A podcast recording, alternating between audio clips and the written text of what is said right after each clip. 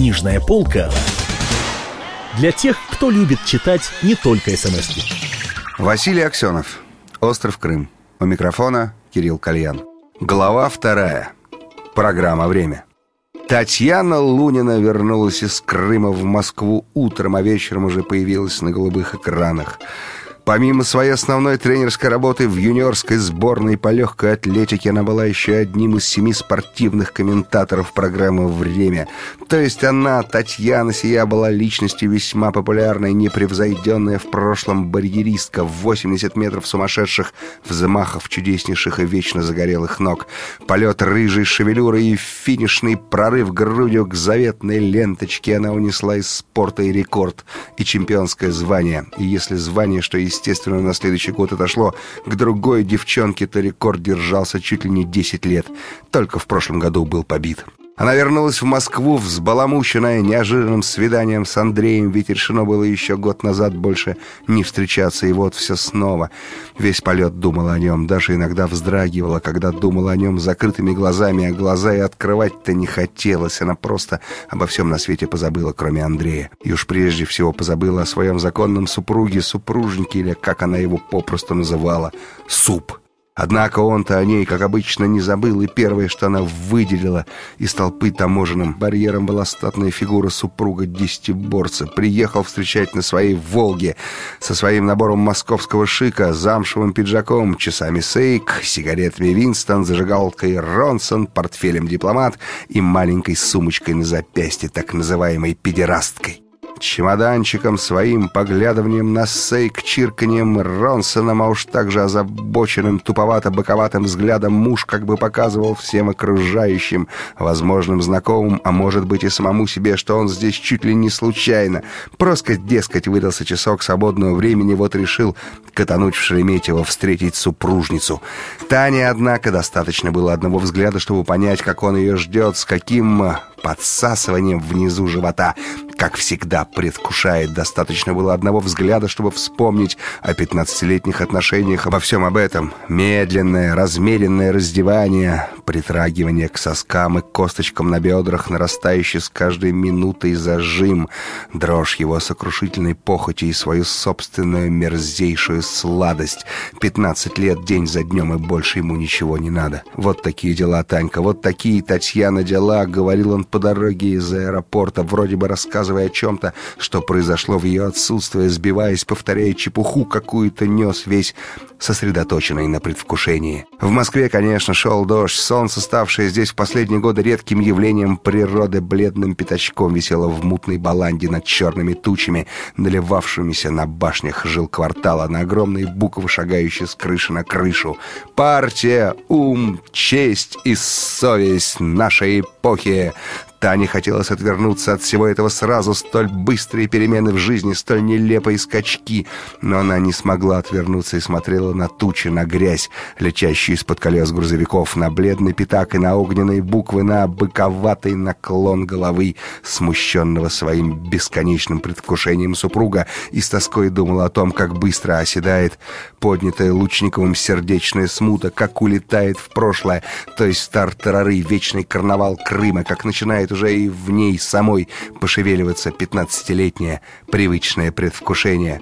Он хотел было начать свое дело чуть ли не в лифте, потом на площадке и в дверях, и, конечно, дальше прихожей он бы ее не пропустил, но вдруг она вспомнила Лучникова, сидящего напротив нее в постели, освещенного луной, и протягивающего к ней руку, вспомнила и окаменела, зажалась и дернулась, рванулась к дверям. Вот идиотка, забыла, вот ужас, забыла, сдать, нет, придется подождать. Милейший супруг, да нет же, мне нужно бежать, я забыла сдать. Да подожди же в самом деле, пусти же в самом деле, ну как же ты не понимаешь? Забыла сдать валютные документы. Какая хитрость, какой инстинкт в позорнейшей возне. В диком супружеском зажиме сообразила все-таки, чем его можно пронять. Только ли этим каким-нибудь священным понятием валютные документы? Он тут же ее отпустил. Татьяна выскочила, помчалась, не дав ему опомниться, скакнула в лифт, ухнула вниз, вырвалась из подъезда, перебежала улицу и уже плюхаясь в такси заметила им на балконе полную немного отчаяния фигуру супруга, статую Титана с острова Пасхи. В комитете ей сегодня совершенно нечего было делать, и она ходила по коридорам очень деловито, даже торопливо, как и полагалось тут ходить. Все на нее глазели среди рутинного служивого люда, свыкшегося уже с застоявшейся погодой. Она загорелая и синеглазая в белых брюках и в белой же рубашке из плотного полотна. Костюм, который ей вчера купил Андрей в самом стильном магазине Феодосии. Она выглядела существом иного мира, что, впрочем, частично так и было. Ведь вчера еще вечером неслась в Питере по сверкающим небесами. Ведь вчера еще вечером неслась в Питере турбо под сверкающими небесами. Вчера еще ночью в Хилтоне мучил ее любимый мужик. Вчера еще ужинали во французском ресторане на набережной, смотрели на круизные суда и яхты со всех концов мира. Над ними каждые четверть часа пролетали в темном небе Боинги на Сингапур, Сидней, Дели и обратно. Вот так, дохожусь я тут в комитете. Проклятом до беды, подумала она, и действительно доходилась. Из первого отдела вышла близкая подруга-секретарша Веруля с круглыми глазами. «Татьяна, телега на тебя. Ну, поздравляю. Такую раньше и не читала. Да когда ж успели? Успели. А кто? Не догадываешься? Она догадывалась. Да, впрочем, это и не имело значения, кто автор телеги. Она и не сомневалась ни на минуту, что после встречи с Лучниковым явится на свет телега. Поразила ее лишь оперативность. Сразу, значит, с самолета стукач помчался в первый отдел. Ой, мамочка, там написано «Деточка, лапочка, будто ты две ночи с белогвардейцем в отеле жила». Врут, конечно. Они устроились в закутке, и там курили припеченные Татьяны сигареты Саратога. Веруля, запойная курильщица, готова была за одну такую сигарету продать любую государственную тайну. Не врут.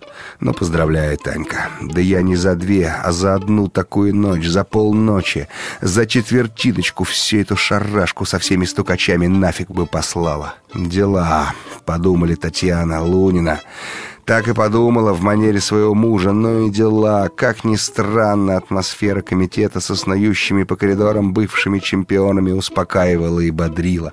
Все эти деятели спортивного ведомства сами были либо героями каких-либо телег, либо сочинителями, а часто и теми и другими одновременно. То и дело кто-нибудь становился невыездным на год, на два, на три, но... Но если за это время не опускался, не спивался, не выпадал в осадок, в конце концов его снова начинали посылать сначала в соц, а потом уже и в кап-страны. Так что иначе, как словом «дела», об этом и не подумаешь, да и думать не стоит. Мысль об Андрее в тот момент Татьяну не посетила. Она подарила Веруле всю парфюмерию, которая у нее оказалась в сумке, и рассказала о белом костюме, который вроде вот и не глядится здесь, в Москве, между тем куплен в феодосийском мюрмере за 600 тичей. И там-то он глядится. Любой западный человек с первого взгляда понимает, где такая штука куплена. Книжная полка для тех, кто любит читать не только смс -ки.